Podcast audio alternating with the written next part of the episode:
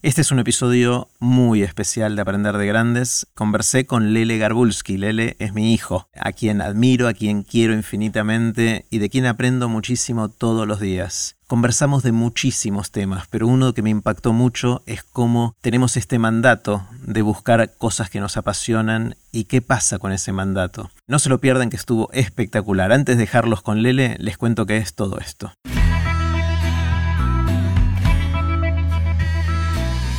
Esto es Aprender de Grandes, el podcast donde comparto lo que aprendo mientras intento aprender durante toda la vida y lo que converso con gente que admiro. Antes de dejarte con la conversación de hoy, te cuento que estrenamos dos cursos nuevos, el de memoria y el de creatividad. El objetivo de todos los cursos de Aprender de Grandes es que desarrolles la capacidad de seguir aprendiendo durante toda la vida. En el curso de memoria vamos a entender las bases neuronales de la memoria y a desarrollar metodologías para potenciar la memoria de cada uno de nosotros. La capacidad de recordar y evocar nuestros recuerdos es la base de nuestro conocimiento, identidad, creatividad y potencial de crecimiento. En el curso de creatividad vamos a entender cómo funciona nuestra creatividad y a desarrollar las herramientas para potenciarla. El objetivo es ayudarte a expandir tu creatividad para enfrentar los desafíos que te presenta la vida, mejorar tu entorno, ayudar a otras personas, crear una huella, desarrollar tu voz propia y pasarla mejor, ni más ni menos. Estos cursos se suman a los de hábitos, oratoria, aprender a aprender y otros que vendrán. Podés ver toda la información e inscribirte en aprenderdegrandes.com. Puse los links de este episodio en aprenderdegrandes.com barra Lele. Ahora sí, los dejo con Lele Garbulski. Hola, Lele. ¿Cómo va, pa? ¿Todo bien? bien, bien. Es raro, raro. Es, raro, es raro que haya un micrófono acá y que... Verlo acá. Soname los dedos. Eh, Vamos a, entremos en calor así como... ¿Puedo? Ahí, ahí está, por afuera. No sé si se va a escuchar o no. No importa, no importa. Es la, eh, es adrenalina. Es el... Ahí va. El service. Estamos, eh, una de las cosas que estuvimos viendo es cada, la otra mano. ¿Cada cuánto se recargan? ¿no? Esa es una gran pregunta que tenemos. ¿Cada cuánto se recarga la zona de dedos? Y no es siempre todos, además. Ahí ves Ese, ese no, ese no funcionó. No. No. Y encima hay varios ángulos. es, apasionante. es un mundo apasionante. Bueno, Le, eh, quiero empezar con una pregunta grande. Y me encantaría saber qué aprendiste últimamente. Esto es aprender de grandes. ¿Qué, qué aprendiste últimamente? Aprendí, eh, estuve pensando bastante, eh, ya sabía que se venía esa pregunta. Eh, estuve pensando un poco y yo creo que aprendí, no sé si de la manera más pedagógica posible, quizás un poco a los golpes, que el discurso este de hacer lo que te gusta, de seguir, seguir tu sueño, la pasión, hacer lo que te apasiona, tiene una, una vueltita de tuerca que hay que darla y hay que pensarla porque tengo entendido, y por donde lo ves en todos lados, eh, o sea, más hoy en día que en Instagram, en TikTok, ves en todos lados, tiene la premisa quizás de que ya nacemos sabiéndolo, que es algo que por default lo tenemos que saber. Y es algo que de verdad que, es mucha presión. Es, mucha presión y la pasé yo y la viví. Eh, seguramente saliendo de, la secundaria. Y yo siempre repitiendo en mi cabeza el tengo que hacer lo que me guste, tengo que estudiar lo que siempre voy a hacer lo que me apasione y bueno, 17 años, 18 terminé y ahí ¿qué, pasa? Eh, y nada, me di cuenta que, no es así, un poquito a los golpes y me sigo dando cuenta que, con esa premisa, o sea, si lo sabés, o sea, claramente si vos sabés de, quizás de chiquito tenés clarísimo que te encanta la construcción porque jugás con Lego, está buenísimo pero quizás es un poco tóxico pensar que, por sí lo tenés que saber y, pensar que tenés algo mal vos si no lo sabés. Y quizás me aprendí eso, aprendí que, quizás la pasión y, lo que te gusta es una búsqueda y, por eso tenés que buscar hacer cosas y encontrarla, no, no solo que va a llegar a vos, obviamente no es tirarte en tu casa, mirar el techo a que las cosas pasen, pero sí ir probando, ir buscándola si es que no la sabes y no, no es que la vas a encontrar. Está bueno, y quizás en casa eh, mamá y papá, como nos decimos en casa, no ayudamos mucho en eso porque tenemos la suerte nosotros de haber encontrado cosas que nos apasionen y que eh, dedicarnos a cosas que nos gusta hacer. Eh, siempre digo que son cosas que tanto mamá como yo haríamos por más que tuviéramos que pagar para hacerlas. O sea, no solo que las haríamos gratis, las haríamos pagando para hacer porque es lo que disfrutamos hacer en el día a día. Y creo que, que por ahí no fue un buen ejemplo, ahora mirándolo en esta perspectiva, ¿no? Para vos y para Juli, de, porque no siempre la vida es así, muchas veces de hecho es al revés, que uno ojalá encuentre algo, pero haciendo, haciendo, haciendo y es un camino largo. Pero más allá de eso, o sea, totalmente, y, o sea, para hacer, quiero señalar dos cosas con esto que decís. Primero es que viendo el caso de vos y de, de Mami, cómo, o sea, vos estuviste en 10, 15 años laburando, viajando un montón y, o sea, no es que, o sea, no es que saliste a los 18 y ya empezaste, sino que, o sea, lo veo como un ejemplo que quizás hasta los 30, 40, 50 años puedes seguir cambiando y creando cosas y, lo veo como un ejemplo totalmente. Y en el caso de Mami también, ahora está haciendo coaching, está haciendo una carrera nueva y arte y se está metiendo en otros mundillos y totalmente, por más que hizo Planeta Mamá y que le encanta. Eh, lo veo como un ejemplo de, quizás a seguir. Y, también lo decía por una cuestión de que culturalmente por el otro lado no, es solo ustedes sino que hay algo en la cultura últimamente de, la juventud y me, lo inculco yo de hay que hacer lo que te gusta. Y es más un discurso y que se ve en todos lados. Eh, justo ayer me estaba acordando de, una de una frase del si no me equivoco de Franchella que es del secreto de sus ojos que mira a la cámara o sea mira de costado a la cámara y dice eh, una persona puede cambiar de eh, pareja, de amigos, de trabajo, de Dios, pero no puede cambiar de pasión. Y es la frase de la película. ahí hablaba del cuadro de fútbol. Sí, del fútbol, ahí habla del Racing, creo que habla del Racing de, del cuadro de fútbol, cosa que para mí puedes cambiar de equipo tranquilamente.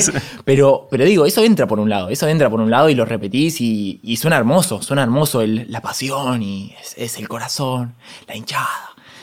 Suena, suena lindo, pero, pero es verdad que, es complicado, es complicado y, es mucha presión, es mucha presión y, y, lo veo como algo complicado de conseguir si no lo... O sea, es, es como te sentís marginado, yo creo que te sentís marginado si no lo lográs conseguir o no lo sabes. Eh, suena, como, suena como que está, no formas parte o que estás perdido, quizás te ves como perdido. Está buenísimo. En general yo venía escuchando esto de que a veces uno sabe cuál es su pasión desde temprano, a veces la encuentra con el tiempo, pero es la primera vez que escucho y me, choquea y me, me gusta por un lado escucharlo, pero por otro lado me impacta asociar la palabra tóxico con esto que fue muy fuerte y, creo que es así y, me voy con un nudito en la panza porque claramente eso es lo que vos y Juli mamaron en casa, porque nosotros tuvimos la suerte de, encontrar esas pasiones. Eh, pero entiendo ahora, como vos me lo decís, de que puede, puede ser complicado. No, no hace falta, Le, que encuentres tu pasión. Eh, anda haciendo lo que te pinte. Ahí te sacaste la, sacaste la mochila. Menos mal.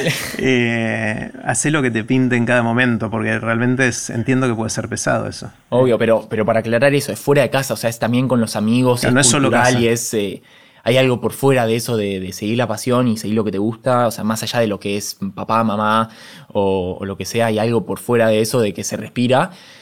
Y, es eso, o sea, es, y es algo que, es complicado y, yo lo veo de esa manera, yo lo veo ahora como un disfrutar, intentar que me apasione buscar mi pasión, o sea, intentar que el camino de la búsqueda sea lo que me guste, Está bueno. porque de esa manera logro, voy a intentar buscándolo, es quizás una contradicción que te apasione lo que te apasiona, pero, pero sí, intentar buscarlo y, después a la larga hay una, la charla que con un amigo juego que, que, es la charla, o sea, lo más, es una frase que es más clichada que la charla de Steve Jobs en Stanford, que, que esa charla que si no la, la recomiendo que es muy buena, eh, que está la parte esa de connecting the dots o conectar los puntos, que hagas lo que hagas en el presente, que me encanta el concepto de que no lo vas a poder saber o no le vas a poder encontrar una lógica hasta ver en un futuro que quizás te sirva como Steve Jobs hizo un curso de escritura, caligrafía, caligrafía en, la, en la facultad cuando había, eh, había dejado y no, lo hizo porque le gustó.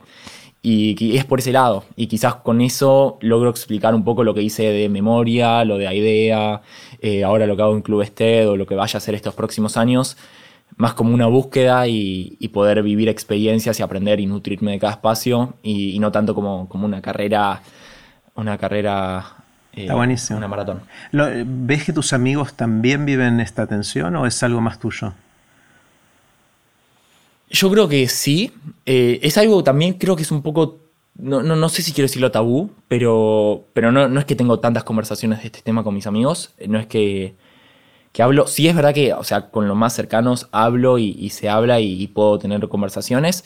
Y hay algunos casos que sí, que lo veo, pero muchos también, o sea, muchos de, o sea, amigos dejan la facultad y que no, están en ese ámbito de, de que, que, para mí está mal llamado perderse, o sea, como tiene mala connotación estar en ese estado de buscar de qué hago, de dónde me mando. Eh, tengo varios amigos que sí, están dudando, hay veces que con la facultad, que con el estudio, con el trabajo, eh, están, están, por ese lado y, y, se lo... Pero siempre con un lado de estoy mal, estoy en lo incorrecto, tengo que volver a concentrarme, claro. como si fuese el estado intermedio para seguir por la senda peatonal correcta. Claro, está bueno porque tenemos la frase, uy, lo veo perdido, lo, la veo perdida. Eh, hasta en cómo lo llamamos culturalmente, en las palabras que usamos, estamos como etiquetando esas situaciones como algo malo, ¿no? Eh, y ahora que lo vi encima, justamente para, para agregar un poco, eh, a Nietzsche justamente decía que el, el, vocabulario es como incide en lo que pensamos, en lo que hacemos, porque, o sea, quizás a nivel gramatical, el sujeto, el objeto, las palabras hacen nuestra realidad, o sea, le, agregan la connotación a nuestra realidad y es increíble eso, es, una locura y, es, triste pensarlo porque mucha gente, y me pasó a mí también, de, sentirme recaído, bajón y sentirme como con ganas de no hacer nada por no seguir el rumbo, por no seguir el rumbo y quizás eso me frena quizás volver a hacer cosas y seguir experimentando y, y no verlo mal, no verlo mal, sino como verlo algo como parte del proceso y, o el nuevo proceso quizás, como nuevo, no, no sé si quizás eh, con esto de la toxicidad eh, sea, sea lo correcto. Quizás, o sea, para la gente que sabe lo que es la pasión, porque a esa gente, o sea, las envidio sanamente, porque yo no lo sé, y, pero a esa gente que está buenísimo, sigan con la pasión y me encanta el discurso ese, pero... Pero la, no le pidas al resto. No le pidas a, a, la, para mí, gran mayoría de las personas que no saben lo que les apasiona, lo que les mueve el piso, que, que son muchas, son muchas y quizás, por, quizás solo se escuchan las historias de la gente que sí lo encontró es algo que no se, no se escucha lo otro. Y para mí se debería escuchar quizás el, el lado B, la, cara, la otra cara de la moneda del discurso este de la pasión. Entonces, está buenísimo, ¿eh? me encanta. Eh, mira qué loco que tengamos que hablar de esto acá. Sí, eh. la formalidad quizás. Ese eh, es fuerte. ¿Qué, ¿Qué, harías entonces? O sea, ¿qué te dirías a vos mismo? ¿Qué te estás diciendo a vos mismo respecto a qué hacer con tu tiempo, con tu vida, con tus intereses sabiendo que no encontraste eso que te recontra apasiona? O sea, vengo quizás con los últimos dos, tres años cuando salí de la, de la, secundaria, quizás con más tiempo, más como independencia sobre, sobre lo que vengo haciendo. Obviamente de casa la pandemia que frenó, pero, pero a nivel general siempre con la misma filosofía de, eh, de ya fue me mando. Obviamente no, no, todo el tiempo, no es que vivo, muchos amigos me dicen, no, vivís arriba todo el tiempo, ¿qué haces? ¿Qué, qué proyecto? Hay, hay, momentos que no tengo, o sea, meses de no hacer nada, con la facultad o, el año pasado que justo me estaba cambiando, eh, de, de, probar, de probar por el simplemente el hecho de probar, como fue a idea en su momento, decir, ¿por qué lo haces? Y porque me divierte o me gustaría, me gustaría que pase lo que no existe, o sea, me gustaría crear lo que me gustaría participar y no lo veo en ningún lado. Y también lo de memoria, también como, para, para, como aburrimiento en la cuarentena, pero también salió como objetivo de poder enseñar un tema que yo sabía hace mucho tiempo y hice con vos eh, justamente que aprendí con vos. Y, nada, como ver así lo de Club Ested, de formar ámbitos o, formar, formar, cosas que no existían del proceso de clubes. Y, poder eso, quizás como me lo digo a mí mismo de... ¿Por qué no? O sea, el why not, de, por qué no mandarse y no pierdo nada. De última la pasaré mal y, o sea... Tampoco tan mal. No, total. O sea, que el peor escenario posible es que, o sea... El, por más que es verdad que hay miedo al fracaso, o sea, es, es, algo, no, no es fácil de decirlo, es fácil el miedo al fracaso, al que dirán, al, al este es un salame, o sea, siempre están los miedos esos de, o sea, ¿qué pasa? Y, y los sigo teniendo y los voy a seguir teniendo porque para eso están los miedos justamente. Está genial. Contá un poquito de esos proyectos que mencionaste al pasar, lo que hiciste en IDEA, los cursos de memoria, ahora lo del Club Ested. Contame un poquito qué aprendiste en cada una de esas cosas y describí un poquito de qué se tratan. En orden cronológico, eh, voy más o menos. AIDEA fue el primero que AIDEA fue un curso que. Un curso más talleres que hicimos con dos amigos, con Cami y con Gato, para gente de 17 a 20 años. Eh, esto yo tenía 18, si no me equivoco. Y primero salió como una propuesta de. Eran siete encuentros y salió como una propuesta de. Che, faltan espacios. O sea, terminan, la gente termina la secundaria y faltan espacios nuevos, de conocer gente, de conectar. Es como. Termina y es yo y Max en la uva, que yo iba a la uva, que la uva es sálvese quien pueda, hay, hay un poco de sálvese quien pueda. Y noté que faltaban estos espacios de gente que no asiste a comunidades o, no va y, que pasen cosas distintas. Y con Cami y con Gato nos propusimos hacer eh, siete encuentros en los cuales la temática de esos encuentros eran tratar de cada, cada encuentro una inteligencia distinta. un encuentro era la inteligencia espacial, hicimos con Teatro Ciego una capacitación y estuvo buenísimo. La inteligencia quizás más matemática, fuimos a una sala de escape que era más lógica y resolución de problemas. Y quizás, o sea, también como lado B es también hacer alusión de que la inteligencia no es saber hacer 4 más 4, 8, sino también hay quizás a nivel emocional... Eh, hay una inteligencia que justamente el colegio es lo que no ve es las otras 7, 8 inteligencias que no son la lógica matemática. Eh, y, nada, salió muy bien, se anotaron 25 personas, estuvo buenísimo, muy lindo feedback. Después eh, también en la cuarentena el año pasado, en 2020, en, más o menos en marzo, abril, cuando la gente estaba ahí encerrada sin saber qué hacer, me propuse, eh, subí una historia hablando a la cámara y dije, che, voy a dar un cursito para, para enseñar técnicas de memorización avanzadas que yo fui aplicando en mis años de CBC y el último en la secundaria, que me resirvieron. A mí me resirvieron para historia, para cuestiones más así de memorización, me resirvieron y dije, ¿por qué no lo enseño? Si a la gente le puede reservir y le puede recopar. Agarré el celular, subí dos historias, tres hablando, diciendo, che, gratis hago este cursito eh, de cinco encuentros en cuarentena. Yo dije, bueno, se anotarán 30, 40 personas y y firmo, o sea, obvio, con que se anoten mis amigos, se anotaron 250 personas. locura y, total. y en un mes tuve que hacer 7, 8 cursos distintos y, más o menos alrededor de 1500 personas en total pasaron por el curso en un mes y medio. Adultos, hice uno para adultos y fue genial. Fue, fue encima mi entretenimiento y mi primer, fue mi primer quizás laburo, fue mi primer laburo, aparte de arbitrar básquet cuando era una, cuando era una bolita.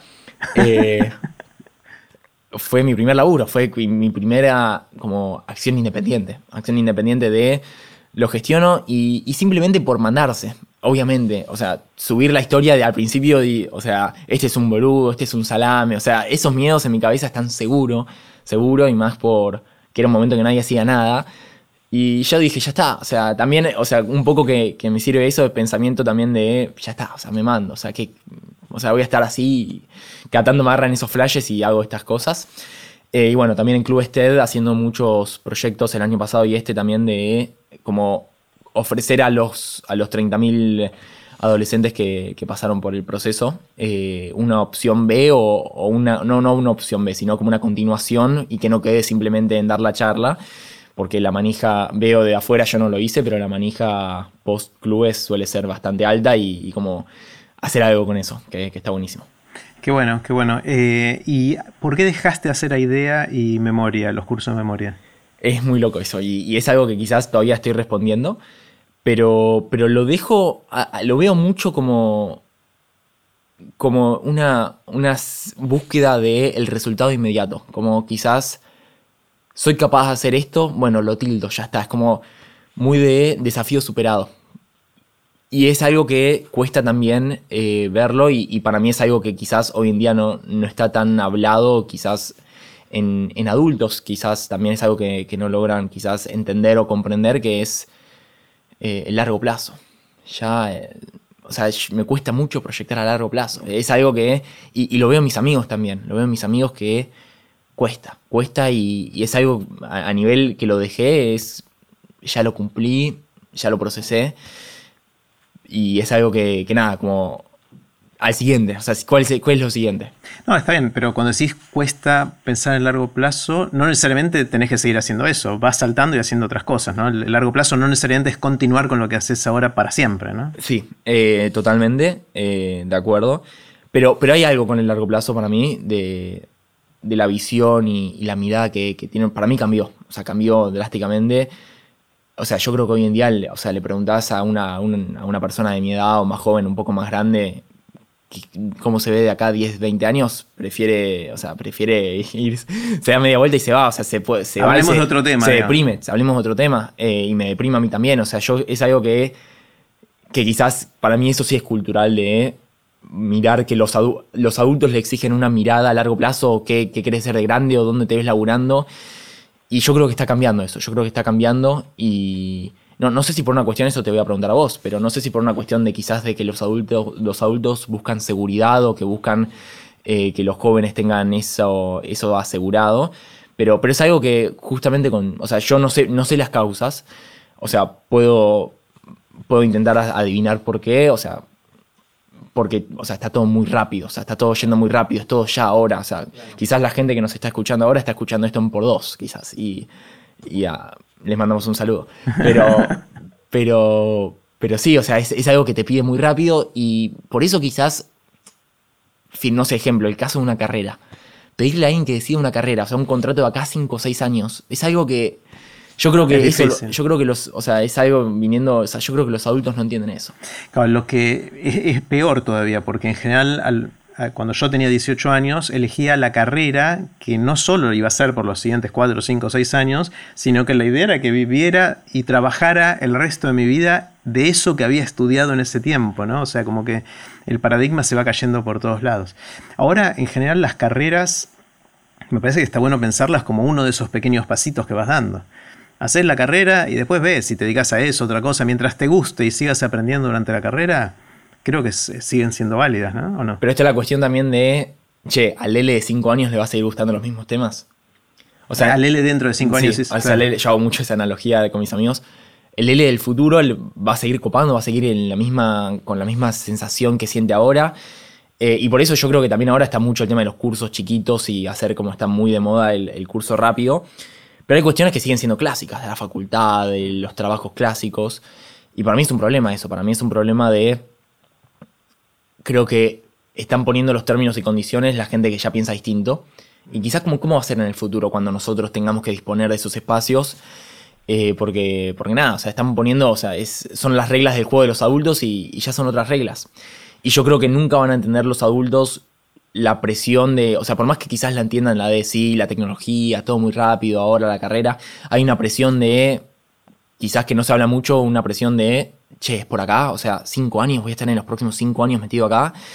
Y, más que ahora se está hablando mucho de la corriente, que podemos hablar si es bueno o malo, eso lo podemos debatir totalmente, simplemente lo digo como que esté sucediendo, de la corriente de eh, el tiempo de, de, fluir y de hacer un año esto y un año la pasantía y un año abrirse algo y después hacer un cursito y ir como no, meterse de lleno y firmar un contrato de 5 a 10 años porque si le preguntás que yo creo que es menos del 5% de la gente de mi edad que sabe que va a querer a 10, 20 años. Claro, sí, sí, sí, sí. Está bueno, está buenísimo y no sé hacia dónde va el cambio ni el paradigma, pero, pero está genial. Eh, Está la pregunta también si es bueno o malo. O sea, esa es una pregunta que yo no creo, o sea, no, me creo capaz de contestar eh, si es bueno o no. O sea, quizás llegamos a donde llegó la humanidad porque hay gente que se metió 60 años en el mismo rubro a eh, minucioso a sacar la molécula del espacio y, quizás llegamos a ese tope de cambiar y quizás se abre una nueva puerta de un cambio cultural de, las cuestiones, eh, pero es verdad si, si es útil, si es pragmático. no, yo creo que si mirás la gente que está haciendo aportes de distinto tipo, pueden ser aportes de ciencia, de tecnología, de arte, de, educación, de lo que fuera. En general es gente que se dedica bastante tiempo a algo, pero que también se dedica a otras cosas, ¿no? Y que gran parte del aporte tiene que ver con como siempre me gusta decir, ponerle rueditas a las valijas, ¿no? de, esencialmente de unir cosas que estaban separadas eh, y hacer cosas. Pero en cada una de esas áreas la, gente le da mucho esfuerzo. O sea, no es que vas a poder eh, hacer cosas demasiado interesantes si no pones esfuerzo tampoco. O sea, yo creo que es verdad que el tiempo fluye de otra manera y de que hay, mucha más variabilidad, imposibilidad de predecir qué es lo que va a venir, pero siento que tenemos el riesgo de entonces no hacer nada. Eh, y ahí que creo que tampoco va por ahí, ¿no? No, para mí no va por ahí tampoco. Eh, y es, es, eso lo que decía, es como y volviendo un poco a lo de la pasión también es como, no es que va a llegar a vos la pasión, o sea, no, es que, o sea, quedándose quieto no va a llegar y, es algo, o sea, para volver a eso, pero, pero sí, o sea, no, es ni una ni la otra, pero, pero sí, o sea, yo, o sea, el camino largo de 5, 6 años más máster, de 7, 8 años, 10 y seguir la carrera y laburo y, o, o meterse directo a laburar, que también es una opción de a largo plazo, o sea, es... Pero hoy en día yo creo que los puestos quizás en un, cuando nosotros, nuestra generación sea la que emplea o la que sea rectores de la facultad o las que sea, ahí va a cambiar para mí. Eh, ahí va, a ser algo que va a cambiar y va a ser algo que, o, sea, espero, ojalá, ojalá cambie. Y quizás la próxima generación nos pida algo distinto. O sea, seguramente, viene pasando, viene, pasando viene pasando, pero, pero sí, estamos quizás en ese nexo de ya están creciendo los millennials, centennials, estamos creciendo, estamos pasando quizás a la generación más laboral de construir una vida, de hijos, y, nada, está, quizás va, a estar interesante a ver qué sucede. ¿Hijos? Chao, bueno, esto ha sido todo. Eh, no sé, no, sé. Eh, también eso, eso lo veo, eso es increíble. Eso es, loco, ¿no? Qué loco, porque yo lo veo tan lejano. Yo tengo 20 años. Yo lo veo tan lejano, mal. Lo veo tan lejano en el sentido de que no quiero, no quiero pensar en eso. Es algo que ni, quiero tener la, la, mente en ese tema. Y es increíble, a mí me flashea eso, pensar que hace quizás 200 años la gente de mi edad iba a la guerra y se moría y ya tenía, tenía que dejar descendencia de 6, 7 hijos para crecer y y yo ahora necesito, no sé qué hacer, a dónde salgo, a dónde salgo con mis amigos el fin. O sea, es cuestiones eh, de, de, cómo es generacional y es algo que es. O sea, es algo que ni, me puse a pensar y cada vez se va pateando más. Yo siento que también es cultural eso de que yo creo que en mis amigos, en mi entorno, es algo que, no se piensa mucho y es algo que, que, va. O sea, tarde o temprano querés decidir pareja o, esas cosas. de Cada vez igual yo creo que hay más, menos menos ganas o menos búsqueda de el matrimonio clásico de 40 años. Yo no sé cómo haces vos con. Yo siempre. Sí, yo no sé cómo hacen. Yo no sé cómo. Siempre les digo, no sé cómo hacen. Eh, y de hecho, o sea, eso, ya gran parte de mis amigos, ustedes, te diría que son una excepción. O sea, en gran parte, casi todos los grupos, la mayoría de padres es separados. Y, yo creo que en mi generación también va a ser mucho menos el matrimonio clásico. Ni se van a juntar en el, el civil y que, el, que, digo, la regulación del Estado del matrimonio ese. O sea, yo creo que va a ser algo más cliché. Y yo creo que cuando seamos grandes va a quedar en la historia de mis padres se casaban, era como va a ser algo un fenómeno, algo histórico. Eh, sí, cuestiones de hijos, pero yo no sé si mi generación, pero en la próxima sí siento que una oleada de, poliamor y familias amplias así poco, poco hegemónicas van, a ir van a ir surgiendo y, va a pasar. Ya, empiezan. Ya empiezan, ya empiezan, pero me interesa saber cómo va a ser de, de grande un hijo, quizás de que tenga siete, ocho padres, imagínate. Eh, sería loco, sería loco. Eh, ocho regalos, lo, puedes pensar así. para el día del niño. el día del niño es el mejor día. Pero, pero sí, eh, es, loco para ir, para, para dónde va, pero todavía, todavía me, queda, me queda pensarlo y, no lo definí. O sea, eso también, eso quizás a 10 es algo que quizás vaya a sentir. Por más que algo tan grosso como tener familia o hijos, hay, hay, una cuestión quizás límite de tiempo, decir tipo, che, o sea, como también, o sea, o sea, ahí sí tengo un límite de hasta, o sea, a partir de cierta edad, o sea, ya no puedes tener hijos o ya por cuestiones energéticas o por, cuestiones de la vida.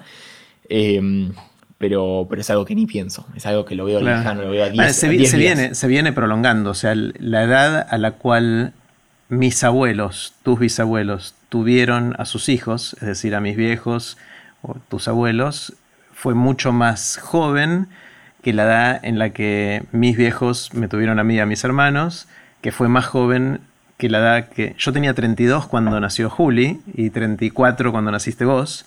Eh, y quizás, o sea, también tiene que ver con la, que la expectativa de vida va creciendo, que tenemos más ciencia y tecnología para poder prolongar el periodo fértil de, tener hijos y, la gente quiere vivir vidas más largas y entonces no hay apuro para tener los hijos, ¿no? Total creo que ahora es más irse, o sea, es más prioridad irse a mochilear dos años a, al sudeste asiático. ¿Me, estás, ¿Me estás contando algo?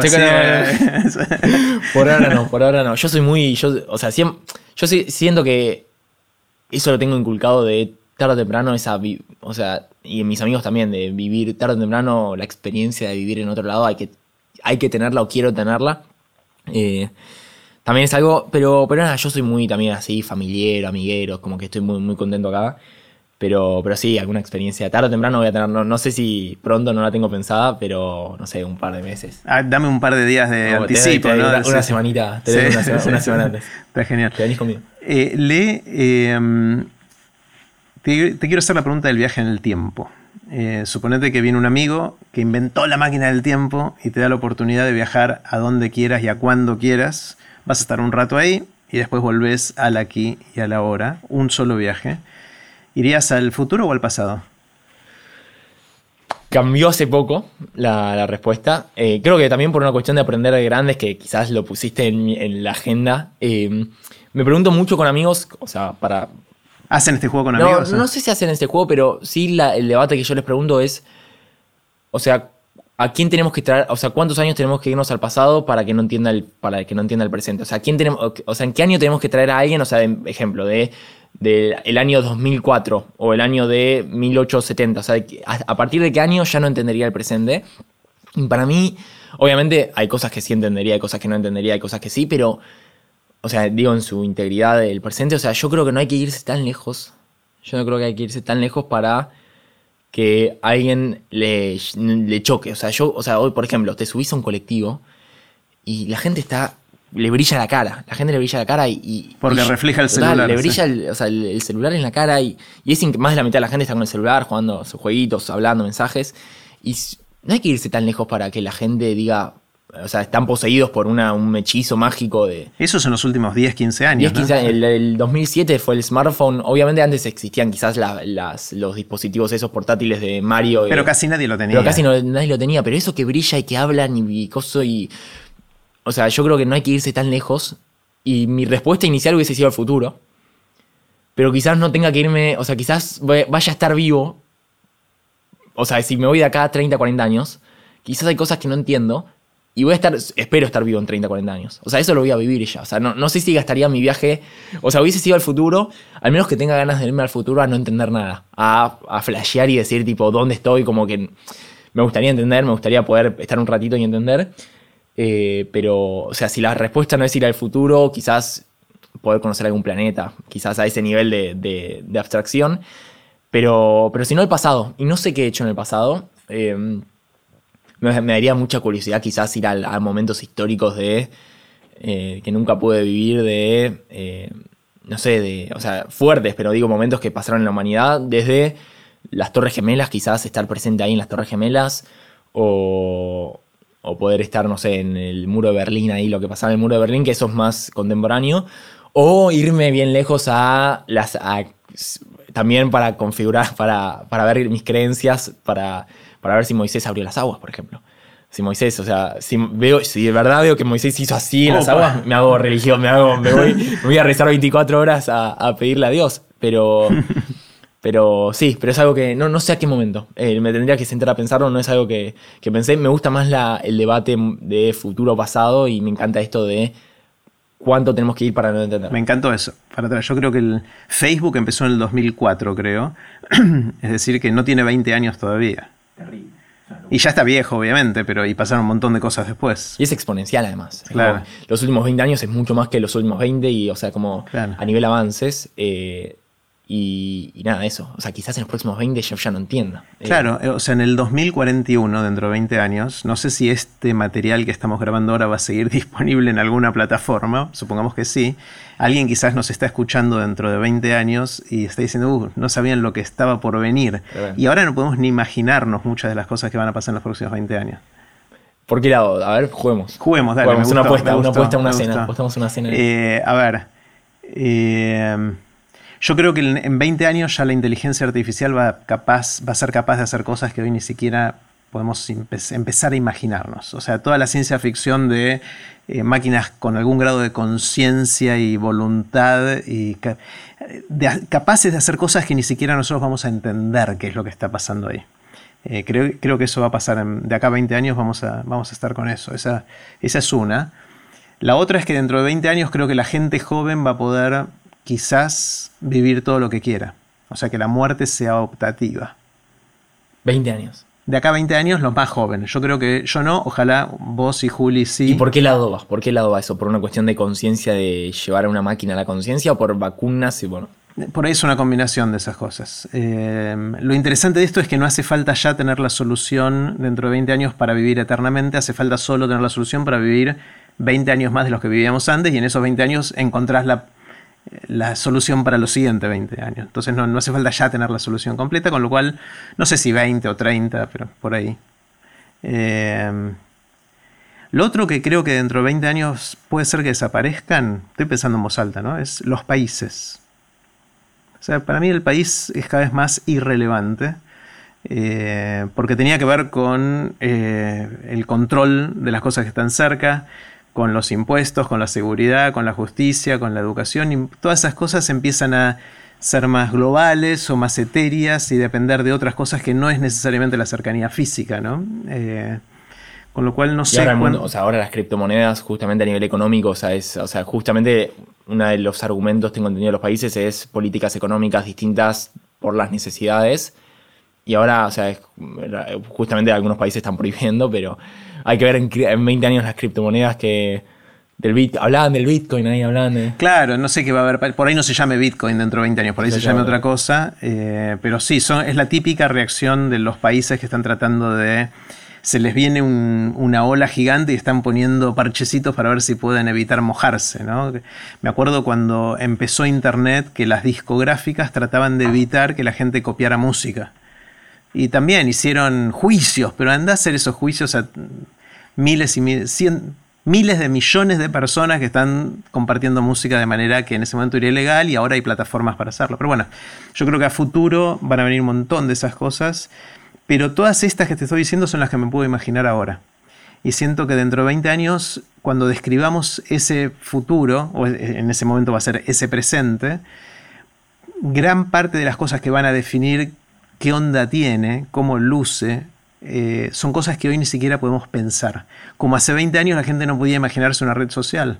Me encantaría, me encantaría ver si existe radios de hace 20 años, tipo jugando al futuro al 2020.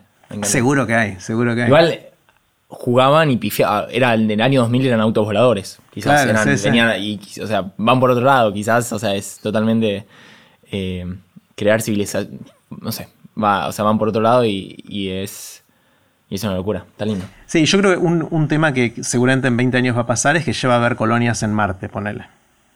Y eso, más allá de que no van a ser todavía tantas personas, psicológicamente los seres humanos decimos, bueno, ya no estamos solo en este planeta, va a ver qué pasa si vamos a lograr contener la crisis climática y ecológica y ver si zafamos o no de esa. Eh, pero eso va a pasar. Y lo otro que creo que puede cambiar un montón la realidad es si finalmente encontramos vida extraterrestre.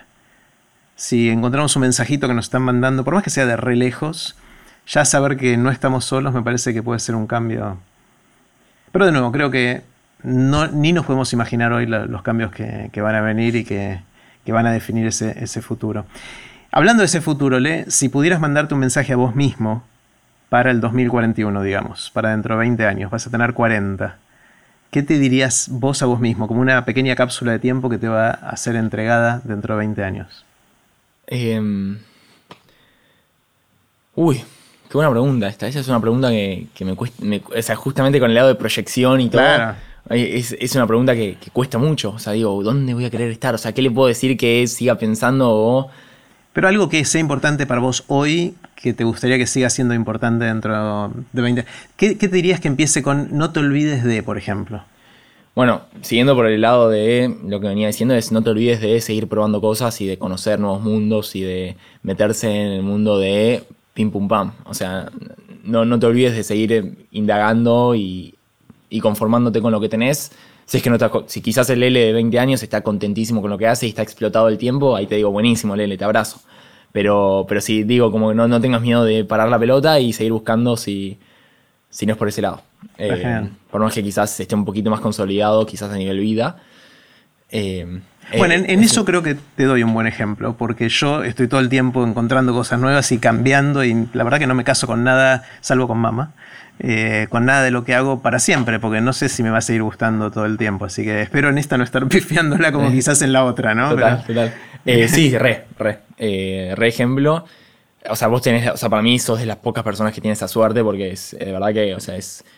Yo quizás al tenerte cerca tenía pensado que era el caso de mucha gente y por mm. eso te admiro, obviamente, pero, pero es, es, tenés, o sea, tenés la suerte de, o sea, no solo iniciativa, porque, o sea, es muy poco común ver eso en las personas, de a los 40, 50 años cambiar rotundamente lo que hacen, de las empresas, abrirse un blog y sacar el podcast y TED, mandar, es una locura. Eh, y yo creo que obviamente cada vez va a pasar más eso con lo que veníamos hablando.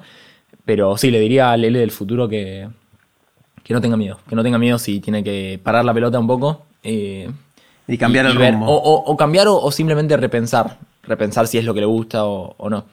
Eh, hace justo esto que me acaba de venir a la cabeza, esto de parar la pelota, es que, venía hablándolo, que, que es muy, o sea, con esto de la inercia, de seguir con la inercia y, es, neces como es necesario a veces parar y decir tipo, lo sigo eligiendo, o sea, sigo eligiendo lo que hago, me pasó quizás con el vegetarianismo, que cada tanto yo hago un parate de tipo, con un, con un amigo, Axel, eh, me acuerdo hace unos meses, tipo, decir, tipo, che, me como una hamburguesa porque quizás me hace cuenta que como la hamburguesa y digo, ah, para esto y... Y no, no fue el caso, pero digo de, de replantearse las cosas que, que uno hace y, y, le diría eso al Lele de 40 años, que, que no tenga miedo para la pelota. Está buenísimo. Le, ¿en qué sentís que tenés opiniones que son distintas a la de la gente que te rodea? Puede ser tu círculo más chiquito, círculo más grande, tus amigos, tu familia. ¿En qué pensás distinto que, que la gente que tenés cerca?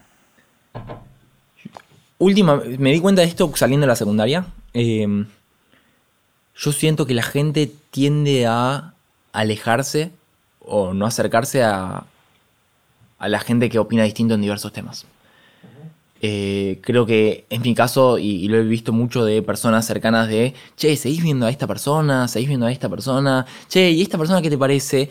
Y, y siento que hay una tendencia de, que, o sea, no lo digo mal o bien, que, que simplemente como sucede, a a encontrarse y separarse de esas personas que uno no opina distinto. Y no, no solo que yo lo veo distinto, sino que obviamente con. Me encanta la charla de Wada Nogués, que es increíble y, y me cambió un poco la, la, forma de ver que las personas y las ideas son dos cosas distintas y uno puede opinar algo y cambiar de opinión. O sea, vos no sos tus ideas. Yo no soy mis ideas totalmente y nadie son sus ideas. Y yo creo que está cambiando, pero yo creo que la gente. O sea, opino distinto en, la, en mis entornos que que se asocia mucho a la persona, a la idea. Y más allá de eso, o sea, lo veo como aburrido yo. Yo lo veo como, ¿qué embole? ¿Qué embole? O sea, digo, si yo quiero juntarme a que me echarle, o sea, a reafirmar lo que opino, prefiero, o sea, o sea, me gusta, o sea, me encanta tener charlas y a conversar, pero, o sea, para eso, digo, o sea, no solo que más allá de la idea que te vas a terminar cerrando y siempre opinar lo mismo y vas a, o sea, sesgo de confirmación sobre lo que opinas, eh, también digo, es lindo, a mí me gusta el charlar con gente que opina distinto en diverso, a nivel política, a nivel charlas, y la gente suele, más con el tema grietas y todo eso, que, es algo que se viene hablando un montón, eh, la gente tiende a separarse de lo que uno opina distinto, y, y quizás conectás en 100.000 cosas, ¿eh? pero te enfocás, si es algo que te choca, es algo que saltás y, y, es sobresalta y además con otras personas de tipo, che, seis, mirá, no sabía que ibas a seguir amiendo, siendo amigo de Pirulano que, que sea, ahora vota que para ahora, este sí, o para el otro. Más allá del voto, de lo que opina, de lo que, que, habla solo, que hace esto, que. Y, y, yo lo veo y digo. Que, o, sea, o sea, yo lo veo y reafirmo, en esas cosas, ahí yo reafirmo, me gusta que pase porque ahí reafirmo lo que opino y, y reafirmo eso de que me encanta. Me encanta tener diversos ámbitos y, y, y, verlo. Obviamente quizás después con más personas tendrás más afinidad que con otras, eso seguro, pero no alejarse y no, no poner bloques sobre gente que opina distinto, sino como nutrirse de eso y, y más por una cuestión de diversión. ¿Hay algo, Le, que hayas vos cambiado de opinión recientemente? ¿Algo que pensabas para un lado y decís, no, voy para el otro? Cambié, o sea, es lo que, lo que decía al principio, yo creo que antes de, de esto de la pasión, yo antes pensaba que claro. era, esto, era, por este lado. Yo, o sea, eso para, para empezar que que, que era la pasión y, y es algo que, que, tengo que, yo sé lo que hago, yo sé es esto, tengo que hacerlo y, ya eso lo, por, la, por esto que hablamos de la toxicidad, eh, lo cambié y estoy pensando si algo más que no se me está ocurriendo en este momento. Ah, eh, pero, pero eso, eso principalmente. ¿Qué, ¿Qué te asombra, qué te sorprende? Que son esas cosas que ves y decís, wow. Hace poco con vos. Eh, yo, hace, Uy, qué miedito, miedito. no, no, no, con vos, no, no por vos, Ajá. con vos. Eh, o sea, lo venía pensando, hace mucho no me sorprendía tanto, o sea, me había olvidado, no sé, la estoy inflando bastante, pero hace mucho me, no me sorprendía tanto, me babiaba o no lo podía creer, como cuando estábamos en el sur y vimos los Starlink, ah, los 60 de uno atrás de otro de Elon Musk, los 70 satélites, una elite. Yo no lo podía creer. Era una locura, ¿no? ¿Qué, no qué imagen? yo no lo puedo creer. Yo estaba, yo estaba como, ahí yo estaba baba, se me caía baba. Sí, sí, tipo, sí. Me acuerdo, me acuerdo de, de, de, decías, wow, no parabas de como no, de exclamar no, y de decir. No lo podía creer. O sea, no, es una era locura. Algo, no me sorprendía hace mucho de esa manera. No me sorprendía y, y me agarró como nervios de decir, tipo, wow, estoy viviendo esto. Y me sentí como que estaba en el futuro y, y esas cosas eh, me sorprenden. Eh, son esas, esas pequeñas cosas que, que obviamente cuestiones, quizás cuestiones de, de lo que pasa en la Tierra está genial, pero hay algo con el espacio que me sorprende y me, encanta y me saber de eso y, la inmensidad de lo que somos y por más que quizás ni tomamos nadie toma noción de lo que estamos de lo que somos y lo dónde estamos o qué somos qué, qué, qué experimento social de alguna sociedad somos pero, pero eso, me, eso me fascina. Me fascina cómo una persona puede llevar a 60 uno atrás de otro y Y aparte en una fila perfecta estaban, ¿no? Todos a la misma distancia. uno atrás de otro, ¿no? Una locura, una locura, hermoso. Qué lindo, la verdad. Aparte del cielo del sur, estamos en Bariloche. Bariloche que se ve. Eh, y se veía espectacular. Eso. Y aparte nos sorprendió, porque de repente vimos para arriba y vimos eso y. Me había olvidado la última vez que me había sorprendido tanto como eso. Mira. Fue una locura. Sí, sí, no, estuvo, estuvo genial. Le, ¿qué, mm, ¿Qué estrategias usás cuando querés o tenés que aprender algo nuevo? Em, me acuerdo cuando juntos hicimos aquel curso online de memoria que después derivó en, tu curso. Eh, no sé si te acordás, pero también empezamos uno de dibujo. Hicimos dos o tres clases y ahí, ahí quedó. Ahí, no, pero está bien. Fuimos probando y algunas prenden y otras no prenden. Que en general cuando querés o, tenés que aprender algo nuevo, ¿qué estrategias usás? ¿Por dónde, por dónde empezás?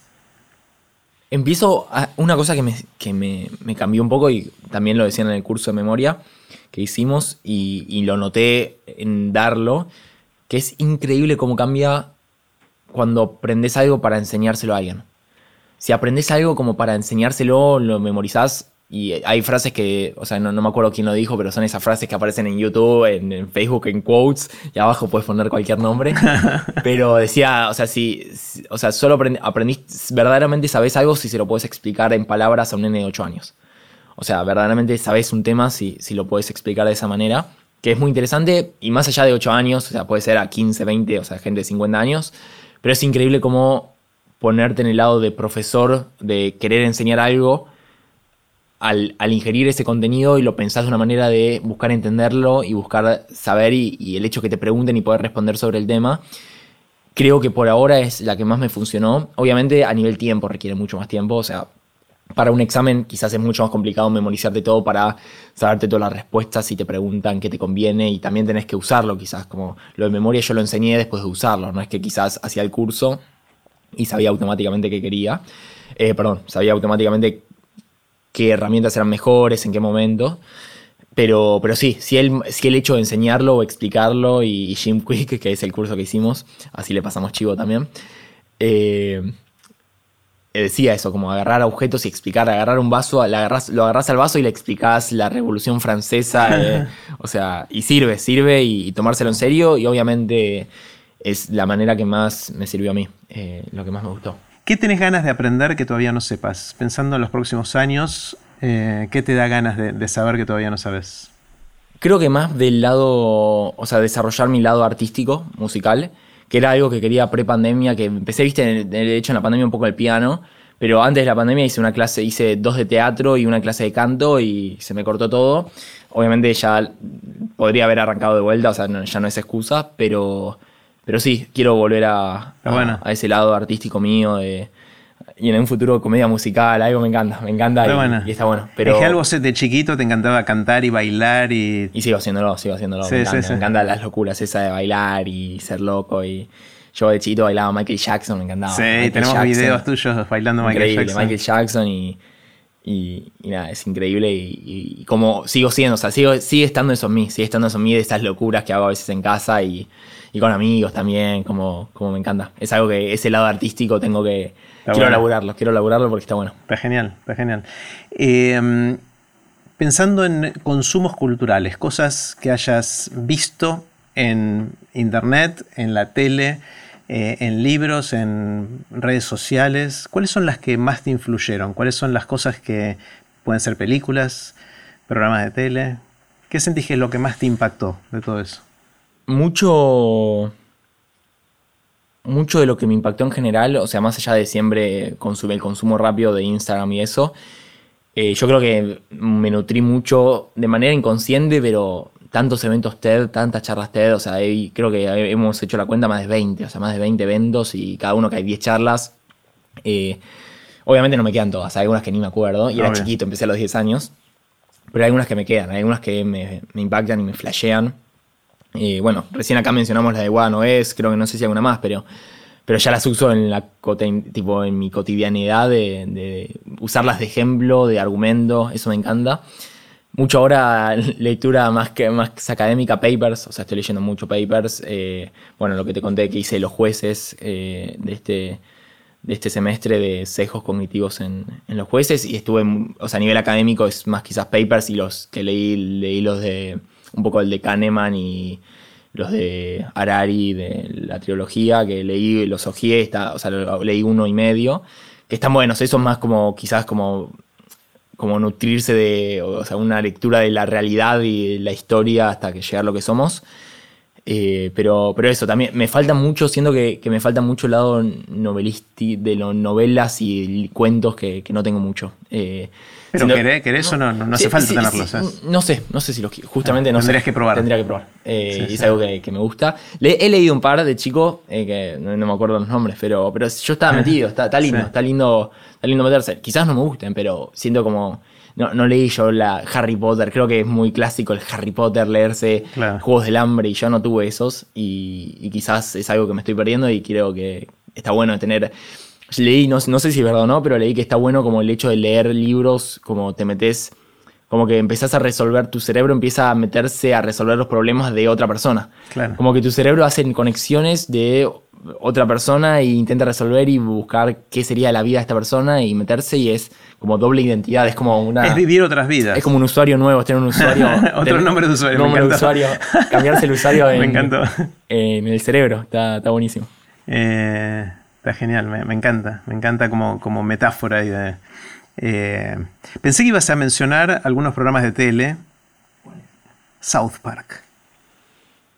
Yo creo que ese es más ocio, o sea, más de cuando poner la mente en blanco y mirar. Claro. Yo consumo últimamente, en los últimos 2-3 años, no consumí Netflix casi nada.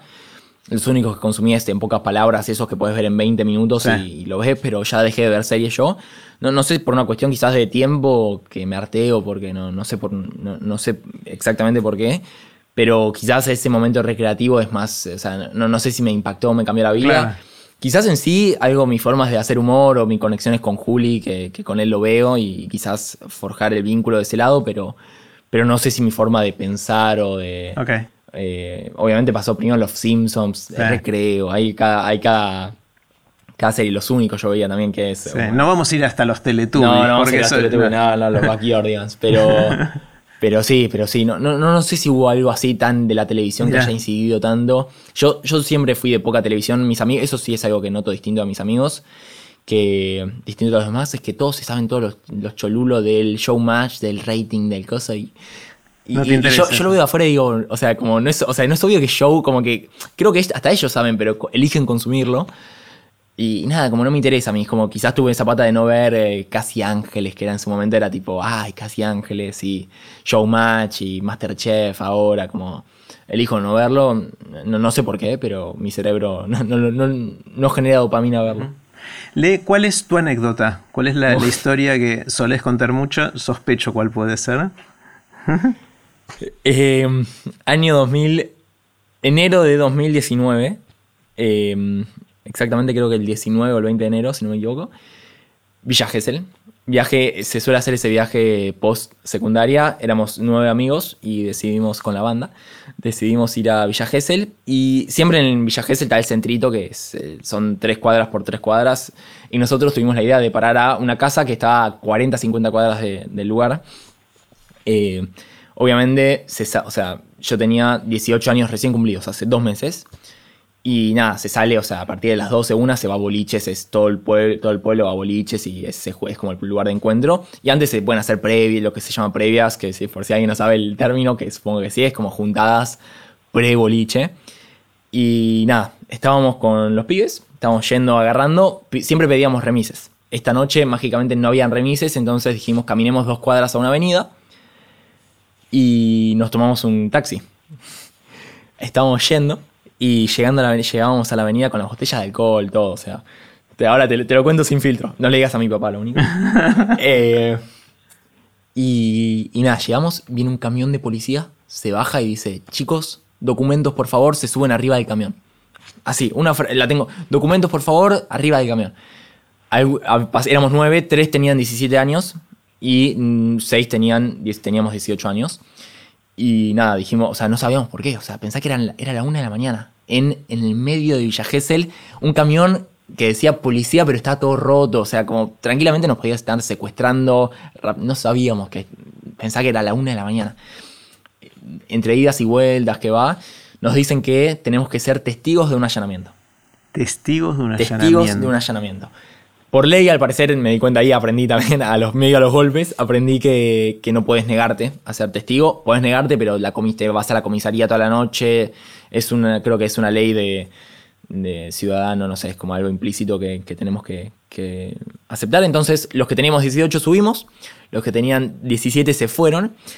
Y nada, arrancamos viaje, arrancamos viaje, estábamos solos en el camión, fuimos subiendo gente y sale... Iban subiendo más gente. Iba subiendo más gente, pero ya ahí, por suerte ahí ya empezó un poquito más con los policías, un diálogo más amigable. Al principio fue duro como, che, o sea, no me voy a subir a tu camión. Eh, nos dijeron, che, va a ser un ratito, nos dijeron, va a ser media hora, 45 minutos. Llegamos a la central, nos toman los datos y al parecer en una noche se hacen muchos allanamientos. Que un allanamiento es, eh, la policía va, va a la policía, entra a la casa medio a la fuerza, bastante a la fuerza, y revisan encontrar armas de fuego, drogas, o sea, buscan en busca de eso, revuelven la casa y en eso consiste el allanamiento. Bien de película. Y nada, entonces llegamos a la central, nos toman los datos y se hacen muchos allanamientos por día. O sea, por día se hacen muchos, como 30, 40. Y es bastante secreto por una cuestión de que es, o sea, es sorpresa. No una grata sorpresa, pero es sorpresa, sorpresa al fin. Entonces yo fui con Topo, Toby. Eh, fui con Topo en el auto, eran dos patrulleros y los demás, los otros cuatro, eran dos y dos y se fueron A otro allanamiento. a otro allanamiento. Pero resulta que era Villa Gesell. Y arrancamos a la una y media de la mañana, arrancamos en la ruta. A todo esto, te cuento, hicimos un pacto de no contarle a nuestros papás. Nada, por una cuestión de... en que- el momento. En el momento. Nos contaron después. Ahora, si no te estarías contando ahora, No, no, no. enterando.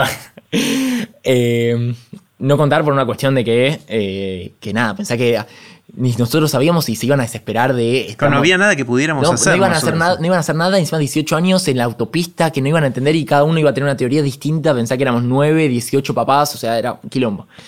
Eh, iba a hacer un despelote y dijimos, che, no le contamos. Agarró la autopista a las 2 de la mañana. Autopista 2 de la mañana, con, yo con Topo al lado. Y, y nada, arrancó la autopista 10 kilómetros.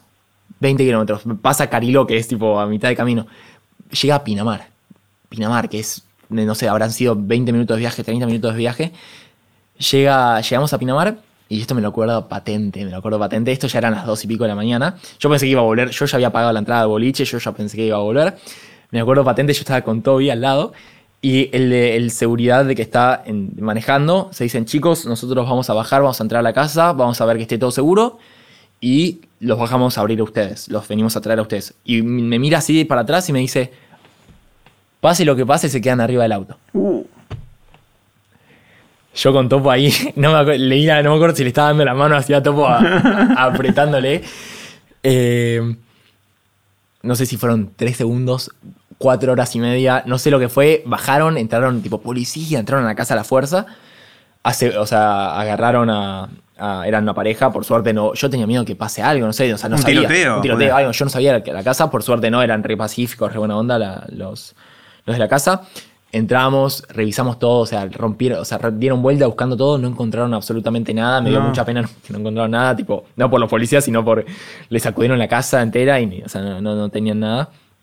Eh, y nada, terminó a las 7 de la mañana. Terminó, No. Se nos tende, fueron 5 horas firmando papeles. Obviamente ahora es como anécdota. En su momento era tipo. También, también en su momento ya nos entregamos al final, pero en su momento era. Ya habíamos pagado la entrada al boliche, todos nuestros amigos, toda la gente, o sea, toda la gente en su momento tenía una teoría distinta de lo que había pasado. Me llamaban, me decían, tipo, che, los, los allanaron a ustedes y ustedes están presos, cada uno tenía una teoría distinta. Y, y nada, estuvo divertido. Ahora lo contamos, lo contamos como cada uno tuvo su anécdota distinta, pero es algo que siempre es dato curioso o anécdota, es eh, fogones. Creo que lo habré contado más de 40 veces, si no me equivoco. Pero sigo teniendo ese fueguito interno mío cuando... Sí, sí, cuando lo sí, sí. Yo me acuerdo cuando nos contaste después de todo esto que mm, nos dio un poco de sentimiento encontrado de que no nos contaste en el momento, pero entendíamos la lógica, obviamente, que no había nada que Tampoco pudiéramos. pudimos pensar mucho en frío, o sea, tampoco, No, o sea, lo pensamos en caliente, estábamos arriba en camión de policía, dijimos, y pensar que eran, si se enteraba un padre, se enteraban todos, Obvio. y algunos no querían, y era como una decisión consensuada. Yo sé que con ustedes, o sea, obviamente no, no pasa nada, y, y sé que los demás papás también, pero en su momento dijimos... Aunque uno aunque lo uno- tome mal y se preocupe preocupe. Y es lógico que reaccione mal porque es tipo nenes de 17, 18 años que, no tan nenes, pero digo que, a la 1, 2 de la mañana con policías, alcohol, drogas y escuchás eso y... Sí, sí, sí. Eh, pero, pero esa, esa fue, fue la historia. Fuerte, fuerte. Chele, ahora que terminaste, ahora ya hace un tiempo terminaste la secundaria, estás en la facultad, mirando para atrás, eh, ¿qué ajustes harías, qué cambios harías en el sistema educativo que tenemos? Uy, eh, o, en el presente también que estoy. Eh, sí, ahora, ahora también estás viviendo la universidad. Hay una cuestión que, o sea, cambio, haría, o sea, podría más a la charla de Juli de charlos mac, eh, cambios macro que de cosas que pasan en la realidad, que eso podría ir ahí y lo, ahí voy. Pero hay un, o sea, un cambio que haría drásticamente que justamente ayer o ayer fue a buscar, quería buscar papers y no encontré ninguno de, tiempo de foco y tiempo de atención. Yo no puedo creer todavía que yo ahora en la facultad y en la secundaria también tenga clases de, o sea, tengo cuatro o seis horas seguidas con recreos de 10 minutos en el medio. No sé cuánto, o sea, es rara la atención y el foco. Algunos dicen que 25 minutos a 35 minutos de atención y algunos 45, 50, pero yo ya te puedo decir que no funciona, que es estar en una pantalla dos horas y más que, o sea, mi carrera es algo, justamente es algo de neurociencia y de seguir eso, y digo como que es, creo que es en contra de eso, estar... Hay una contradicción. Hay una contradicción de tipo, estamos leyendo y, o sea, no aplican eso, o sea, claramente no es, creo que no es sano estar cuatro horas y no es como, no es productivo, yo creo que me... O sea, yo, o sea, espero que no me estén escuchando, pero yo este cuatrimestre que pasé, que fue virtual, o sea, algunas clases las veían por tres, o sea, las, las veía y algunas después intentaba... Veías el video a tres veces la velocidad normal. Tres veces la velocidad normal veía y en algunos hasta matemática, que porque era un pizarrón, hasta por siete la veía para, para procesar rápido y por suerte mi cerebro lo entendía. Eh, obviamente entiendo que la virtualidad y la presencialidad, o sea, entiendo que sea distinto, que presencial seguramente sea más, como no sea tan tedioso, pero pero no, puede ser que dure una hora cuarenta las clases con 10 minutos de recreo en el medio. O sea, estoy seguro que, de hecho, la técnica que más me funciona a mí eh, la, para estudio es la Pomodoro de 25 de estudio, 5 de descanso, 25 de estudio, 5 de descanso, 25 de estudio, 10, 15 de descanso y vuelves a arrancar. Que, que nada, esos procesos es como mantengo la atención y el foco y el recreo es poco relativamente. El recreo es poco comparado, pero yo sé que cuatro horas de la misma materia con 10 minutos, sé que eso no funciona. Y después me, podría ir a cambios más macros del sistema educativo en general, eh, que, estuve pensando justo, eh, siempre justo, la semana pasada con mis amigos hablábamos de, eso. Eh, y es raro, yo tuve la suerte de ir a una secundaria muy buena. Y, que elijo la especialidad. Yo pude elegir la especialidad. Yo elegí gestión administrativa, que es cuestión de administración de empresas y gestión de dinero, lo que sea.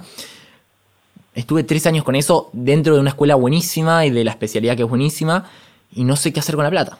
Yo no sé qué hacer con la plata. Yo elegí eso. O sea, quizás si no te gusta está buenísimo, pero yo elegí eso y yo no sé qué hacer con el dinero hoy en día. Y yo es algo pronto tendrías que ganarlo. no, no, no, total. Pero digo, hace cuenta que tengo, ejemplo, tengo mil pesos ahorrados.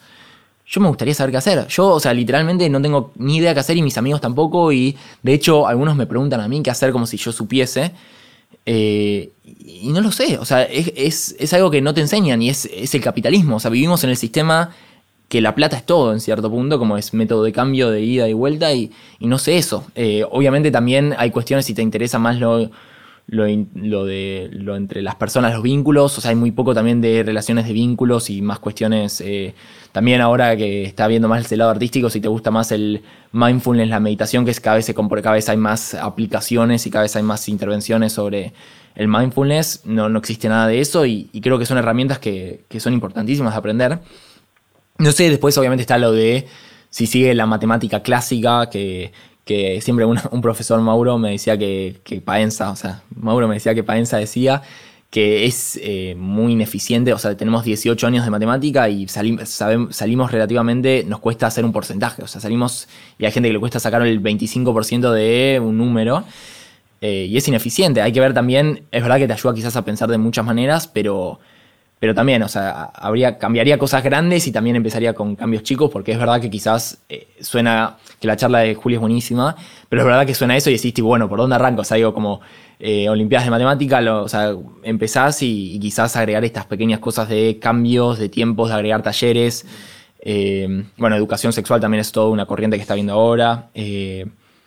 Eh, y, es, increíble, yo lo digo yendo a una de las mejores, tuve la suerte de ir a una de las mejores escuelas del, país, supongo. Y, nada, o sea, viendo esos problemas, ni me quiero imaginar en las otras 20.000 de haber problemas como este y millones más, eh, pero, pero, pero eso, creo que, hay mucho para cambiar y, podría, o sea, con poco se puede hacer mucho, creo. Está bueno. Le, pensá por un segundo en alguien que admires, que, mm, que te inspire.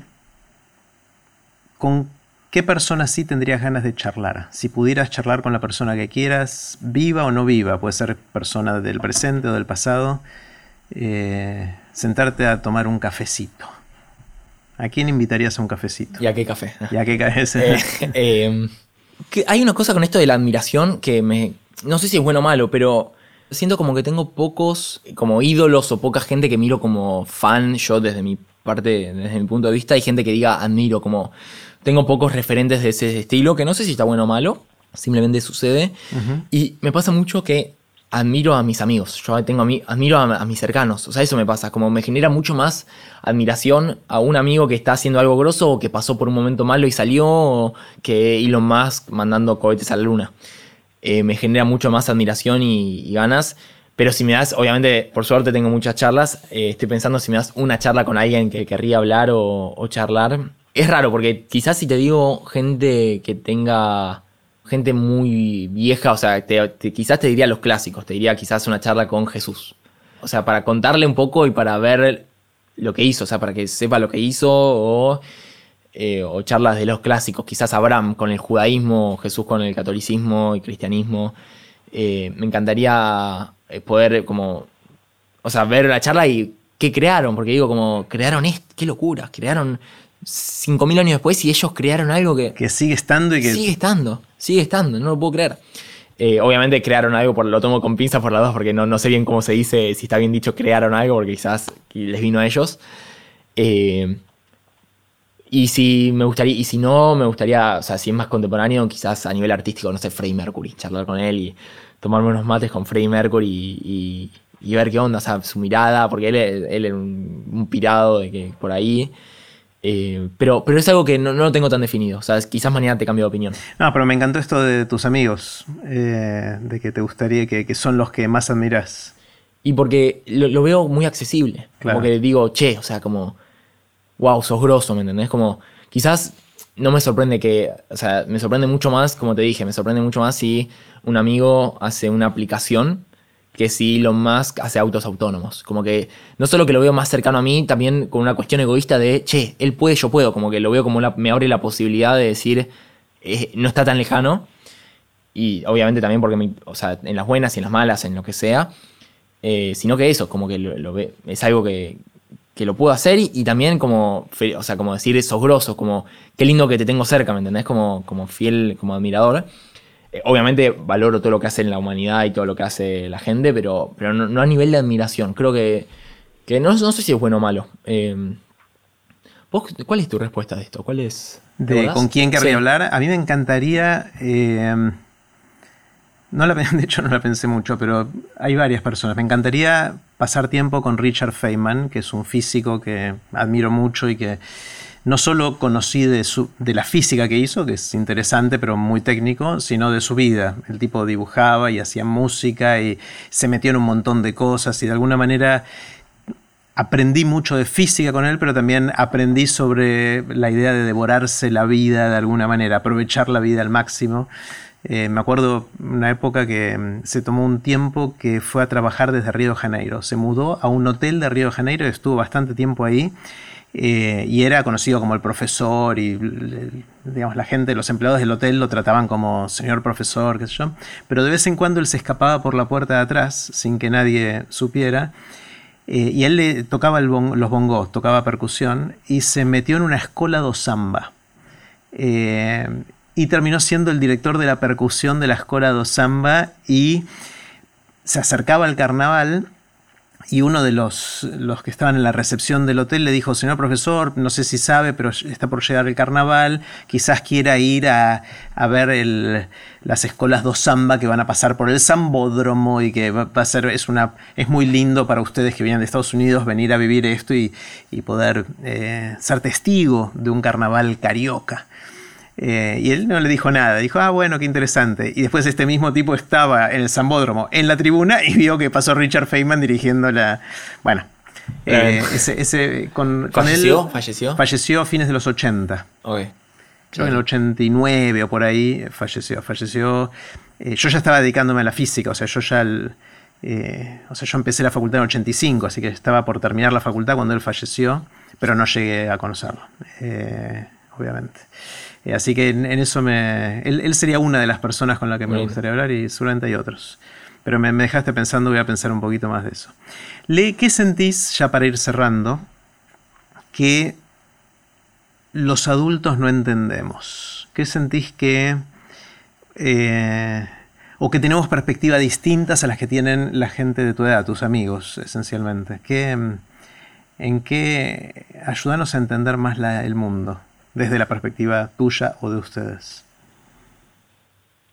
Eh, sigo volviendo a lo mismo, pero no a lo mismo. Que, o sea, para mí eso, los adultos nunca, o sea, nunca van a poder comprender la presión de los jóvenes de encontrar algo.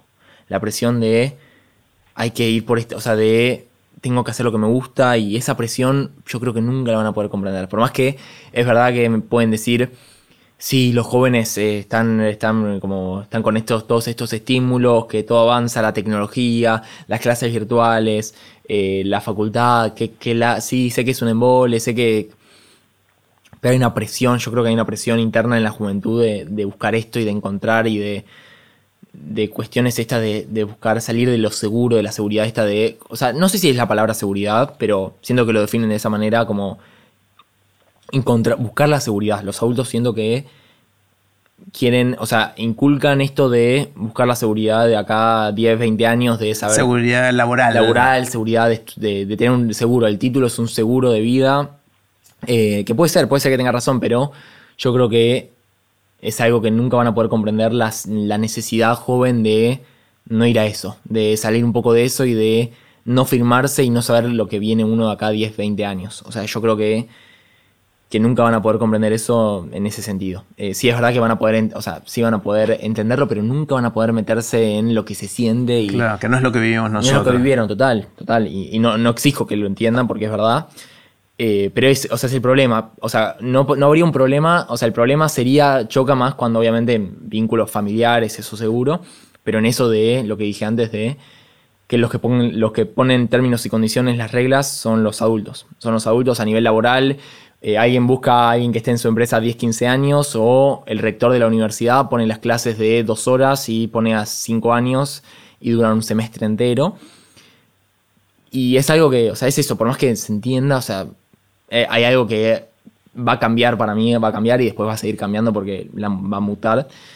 Pero, pero eso, yo creo que los adultos les, les, costaría entenderlo bastante o no pueden entender que, que, es esa necesidad o eso que te sarge o esa angustia para, me gusta la palabra angustia, esa angustia de, de, de buscar lo que querés o el tiempo de libertad, de la búsqueda esta, de la persecución de, de ser libre. Sí, está buenísimo. Yo de mi lado me comprometo a, a, tratar de entender, sabiendo que es difícil, pero al mismo tiempo, por lo menos en lo que les decimos con, con Mama, a vos y a Juli, eh, siempre hacemos hincapié en que sigan aprendiendo, que no importa qué es lo que estén haciendo, busquen hacer algo que ojalá la pasen bien, ojalá disfruten, pero lo más importante sigan aprendiendo y hagan eso que, están, que decidieron hacer ahora con toda la intensidad que quieran y puedan, y no hay problema después de saltar. Pero yo sé que por ahí con el ejemplo o con otras cosas mandamos señales contradictorias con eso, así que me hago cargo de eso y pero es no, no estoy tirando la buena, no, no, no, no, está bien, está bien. Pero igual, igual me siento un poquito tocado y está, está, bien, está bien que así sea. Pero es más social, eso es importante, es más social. O sea, es más allá de lo que pasa, por más que es importante lo que pasa en casa, es más social de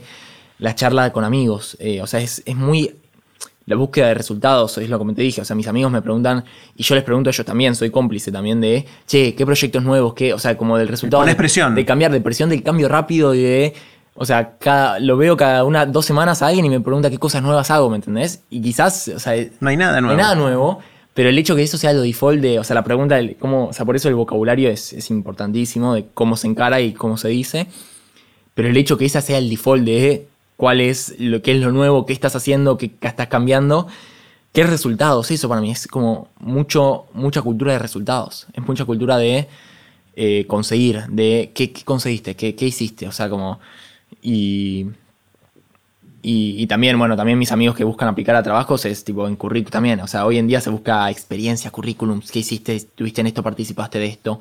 ¿Qué hiciste? ¿Qué, qué, qué- lograste? Y, y va en contra un poquito de lo clásico. Y para mí está, vamos a llegar a este nexo, estamos por llegar a, esta, a este nexo de cambiar entre el paradigma viejo y el nuevo, de, o sea, quién pone las reglas. Y, y yo creo que se van a avivar a poquito los, los, los dueños del juego, los dueños o los creadores de las reglas, que, que no va tanto por este lado. Sí, cuando querramos acordarnos, van a ser ustedes los que van a estar poniendo las reglas y sus hijos los que estén teniendo esta conversación con ustedes reclamándoles otra cosa, pues es la historia de La historia de de la vida, ¿no? Sí, sí, sí. Bueno, Le, me encantó. Eh, Muy lindo, gracias. Está bueno, gracias a vos y si querés la seguimos en la cena hoy o al- en algún otro momento. sí. Ah, Como estamos en la misma burbuja, nos podemos dar un abrazo. Parece muy bien. Y te puedo sanar los dedos. Sí, sí, me puedes Y así terminó la conversación que tuvimos con mi hijo Lele Garbulski. Puse los links de este episodio en aprenderdegrandes.com barra Lele. Espero que les haya gustado tanto como a mí. Recuerden que pueden suscribirse para no perderse ningún episodio de Aprender de Grandes en aprenderdegrandes.com. Los espero en el próximo episodio de Aprender de Grandes, cuando les cuente lo que aprendo en mis intentos por seguir aprendiendo durante toda la vida y en las conversaciones que tengo con gente que admiro. Chau.